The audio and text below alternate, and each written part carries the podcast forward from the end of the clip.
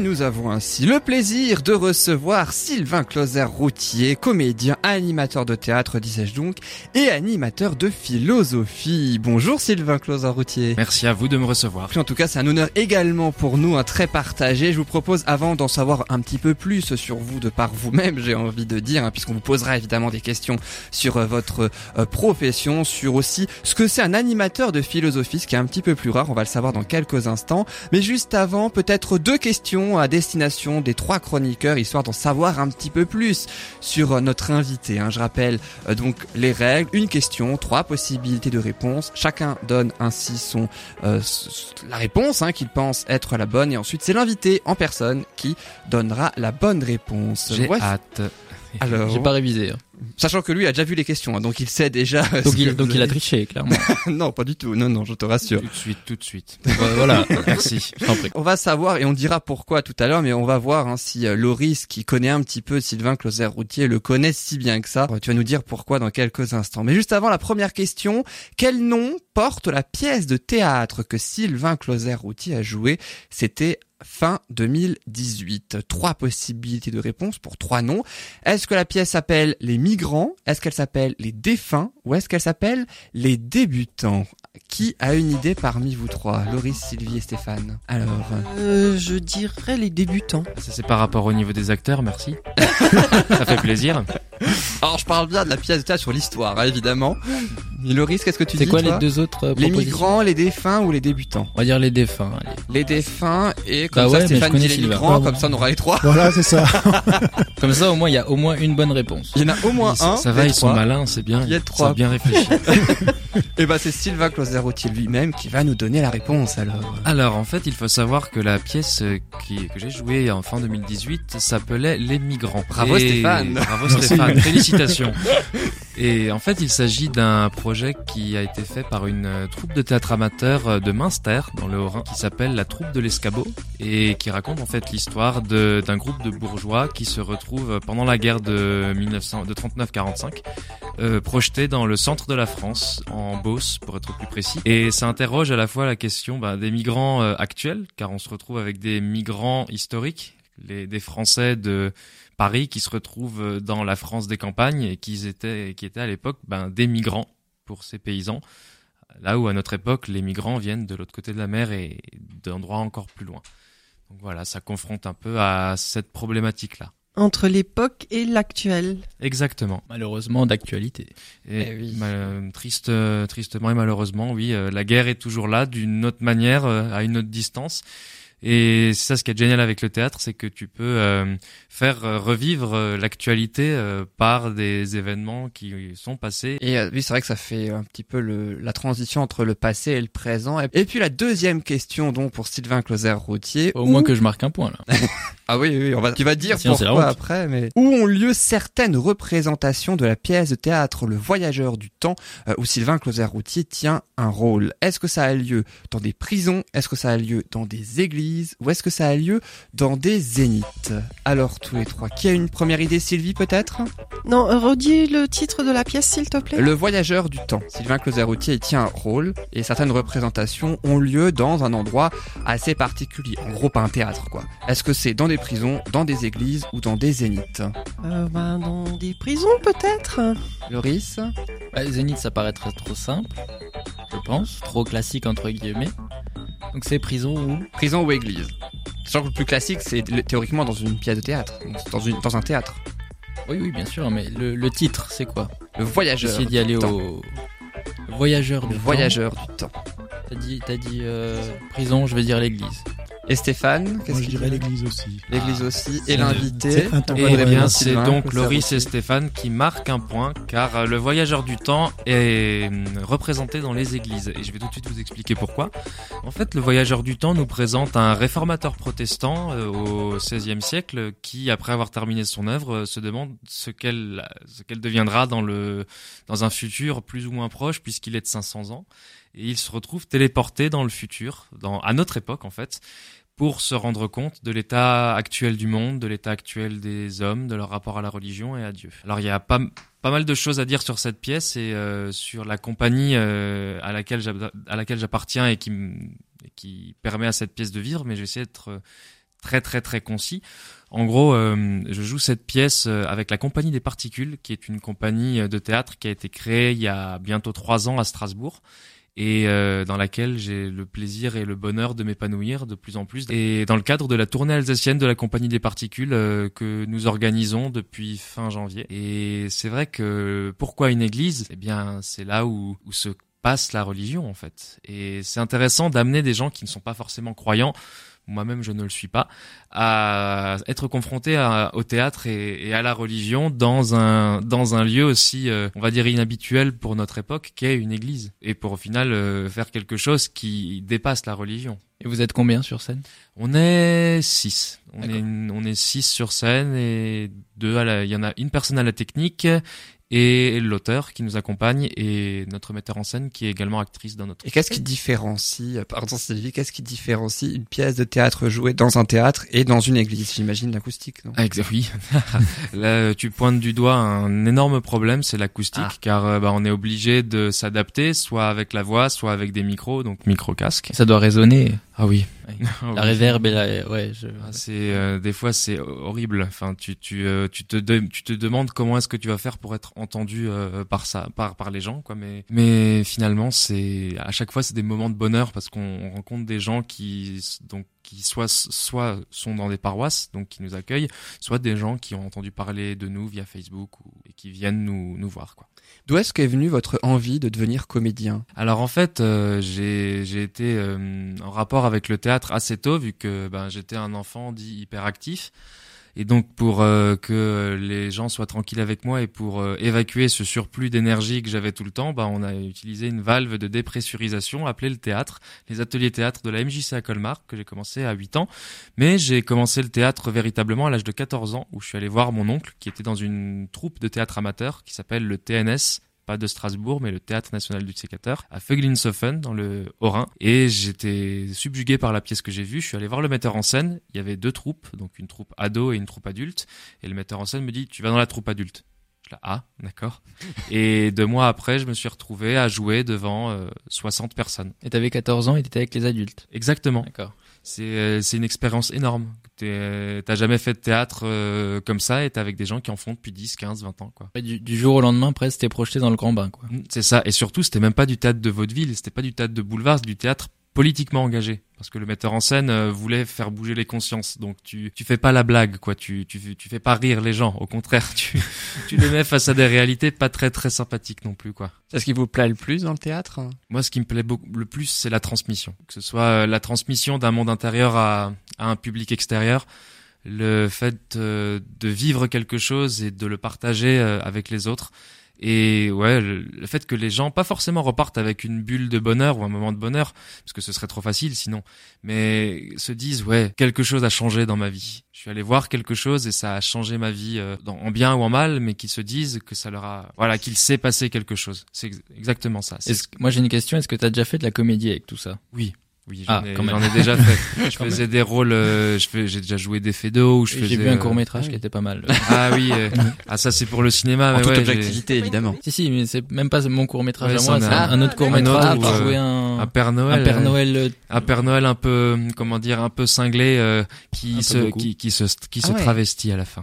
Oui. Ah voilà, pour, vous spoiler. Voilà. Si vous voulez voir Sylvain travesti. Non, mais j'ai beaucoup de casquettes, hein. Père Noël, euh, psychopathe, euh, travesti, euh, travesti euh, amoureux, père de famille, euh, oncle beauf aussi. Enfin, j'ai beaucoup de tout. C'est le bonheur du théâtre. Exactement. Et mais la plus grosse casquette que j'ai dû enfiler, ouais, c'est pour le voyageur du temps où j'incarne Luther ce réformateur, ah enfin ce réformateur qui fait penser à Luther. Et là, imaginez le poids que c'est d'incarner un réformateur important euh, énormément important pour les protestants, alors même que je ne suis pas croyant. Donc vous imaginez un peu. Euh... C'est un vrai travail, j'imagine. Exactement, c'est un véritable travail d'acteur. Et quand il y a des personnes, des paroissiens de entre 60 et 80 ans qui viennent te dire mais vous êtes croyant, vous croyez en Dieu, et tu leur dis non et qu'ils font une crise d'apoplexie en entendant ça, et c'est là que tu te dis ben on a réussi en fait. Parce que, t'as bien fait ton boulot. C'est ça. Ils y ont cru. Mais exactement. Mais comme dit, j'ai, vous avez remarqué, j'ai dit on et j'ai pas dit je. Parce que dans ce travail-là, ce qui importe, c'est pas la personne de l'acteur, c'est le groupe. C'est le travail C'est la troupe. C'est la troupe. Et c'est, et ça, c'est, je le dis et je le répète, pour la compagnie des particules, ce qui nous, ce qui importe pour nous, c'est le travail de groupe Dans cette troupe, il y a à la fois des gens qui ont une bonne expérience du théâtre, qui ont fait des conservatoires comme moi ou comme d'autres, et d'autres personnes qui ne sont pas passées par des sentiers officiels, on va dire, qui sont passées par par des chemins détournés et qui au final font quasiment le même travail, voire même mieux le travail de, de certains euh, certains acteurs. euh, Et la, la moyenne d'âge de la troupe, c'est à peu près combien? Ça va de, bah, je crois que je suis l'un des plus jeunes. La plus jeune, elle a 18 ans. Non, non, je suis pas l'un des plus jeunes, je dis n'importe quoi. Euh, donc la plus jeune a 18 ans et le plus âgé a 30 ans. D'accord. Ouais, donc c'est quand même relativement jeune. euh, Oui, on est une jeune est quand compagnie. même relativement jeune. On est une jeune compagnie, ouais, on est très dynamique et on tourne un peu. Bah, d'ailleurs, je l'ai pas dit, mais le Voyageur du Temps est international. On est allé tourner en Belgique. Ah oui. On a, on est allé jouer à Liège. Où, euh, On on lance la grande tournée là. Non, mais c'est ça. hein. Tournée mondiale. Et, ouais, bah, Enfin, peut-être, européenne, peut-être, parce hein. que Belgique. Bientôt. New York. Ah bah là, on va peut-être. euh, bah ouais, hein, pourquoi pas. hein. Bah ouais. Ah bah, je- On lance tout le la malheur peine, que je te hein. souhaite. Bah oui, moi aussi d'ailleurs.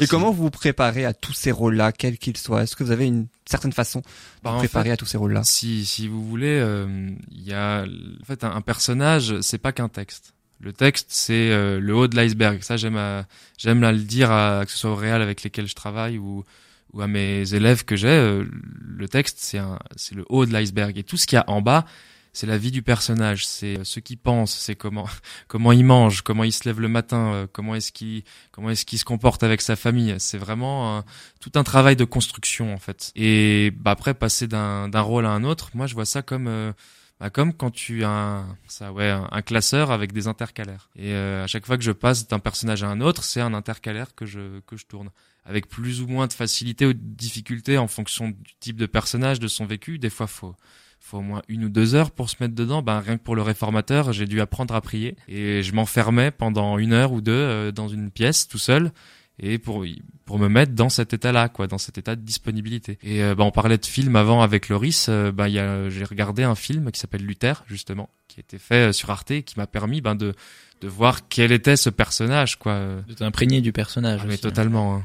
Te Tu- préparer euh, à l'incarner. Exactement, exactement. Euh, notamment une scène où il est tout seul dans une cave et il a, il s'engueule avec le diable. Pardonnez-moi mon, mon vocabulaire, mais là pour le coup c'est vraiment ça. Il, il, il crie après le diable tout seul dans sa chambre. Et puis j'ai euh, aussi en vous, en vous présentant, j'ai j'ai dit tout à l'heure, vous êtes comédien, animateur de théâtre et animateur de philosophie. C'est Qu'est-ce que c'est Animateur de théâtre et surtout animateur de philosophie? C'est assez intriguant. Ça. Alors on va, bah, on va, on va un peu mélanger les deux parce que ça peut paraître euh, deux directions totalement opposées, mais en fait pas du tout. Ça converge assez facilement.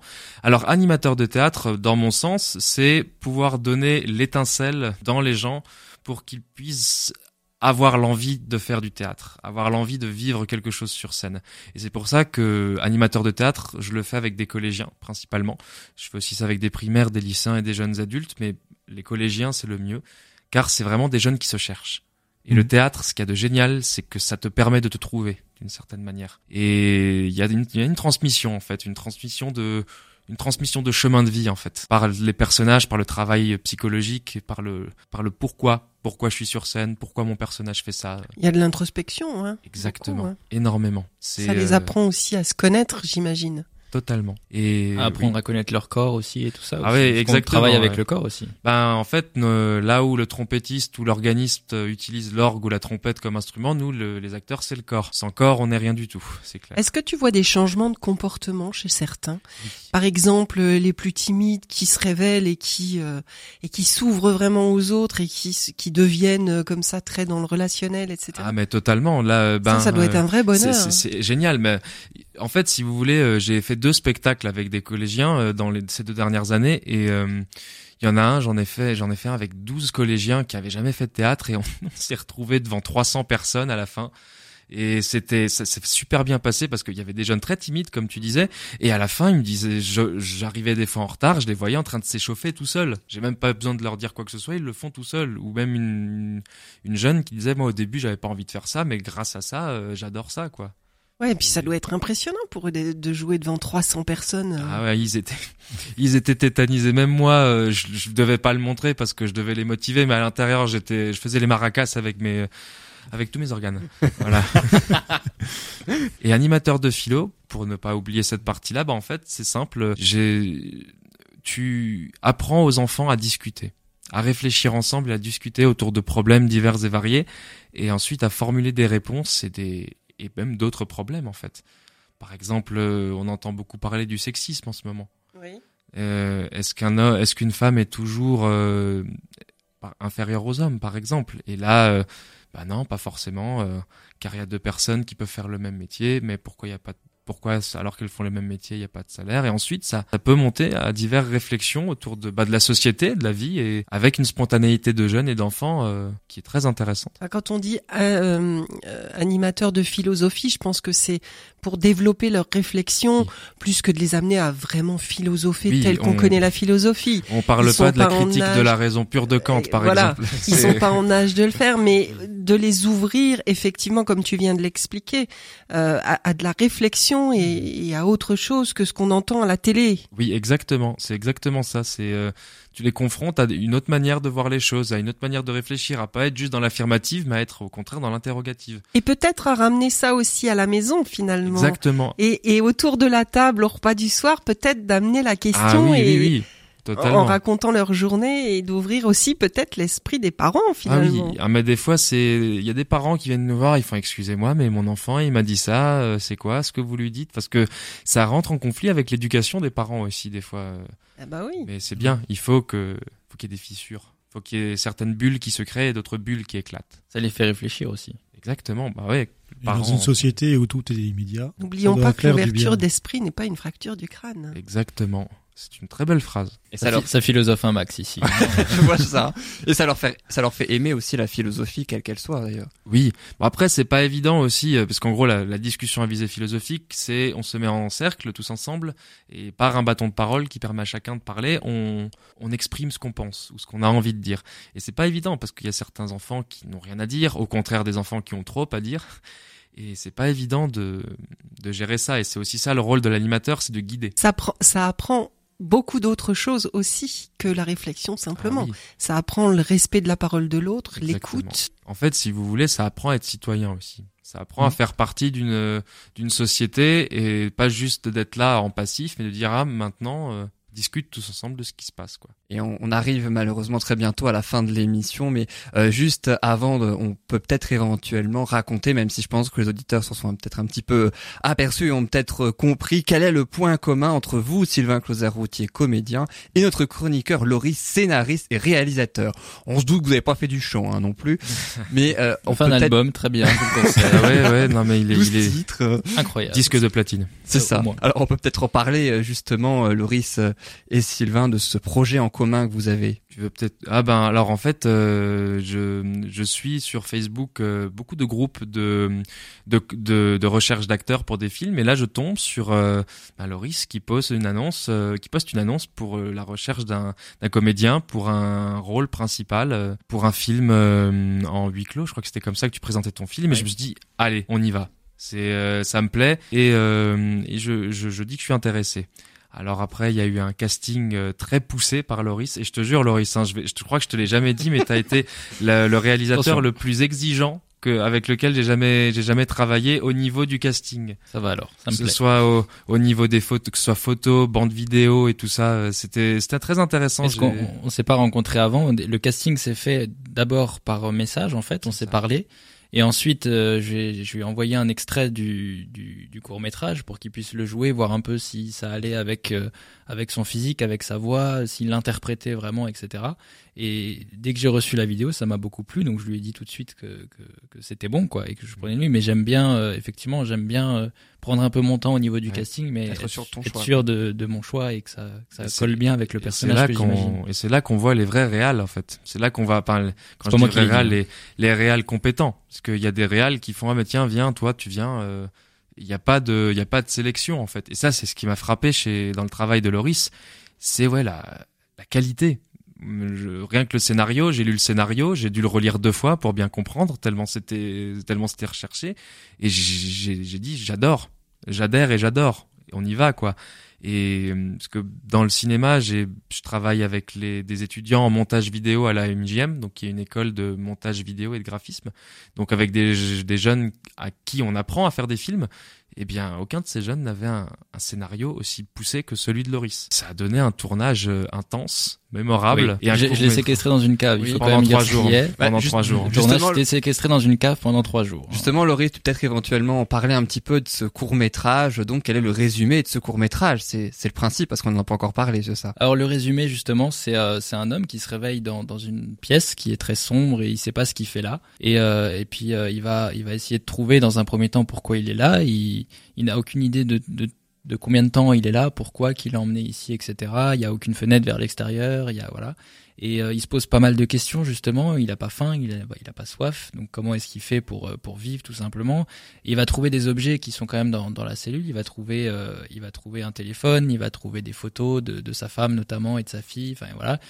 Il va trouver des choses assez intrigantes. Et puis euh, dans la dans la plus dans la deuxième partie du court métrage, il y a un des murs qui va se mettre à bouger et qui va donc refermer l'espace euh, dans l'espace dans lequel il est sans possibilité de sortie, sans issue du coup, et au fur et à mesure justement, le, mur va avancer, avancer, avancer, euh, jusqu'à euh, supposément l'écraser. et voilà, il va essayer de, trouver pourquoi il est là. On va pas révéler à la fin évidemment, J'allais dire, oui. mais ouais, il va essayer de comprendre pourquoi il est là et qu'est-ce qui se passe et comment il peut faire pour sortir, qu'est-ce qui lui arrive et, et voilà. Et pour savoir s'il va survivre ou pas, il faudra aller voir sur YouTube. Oui, la fin est surprenante, donc effectivement, faut aller voir sur YouTube parce que la fin euh, est intéressante. Et on va peut-être dire le nom, comme ça les auditeurs pourront aller Oui, voir. oui.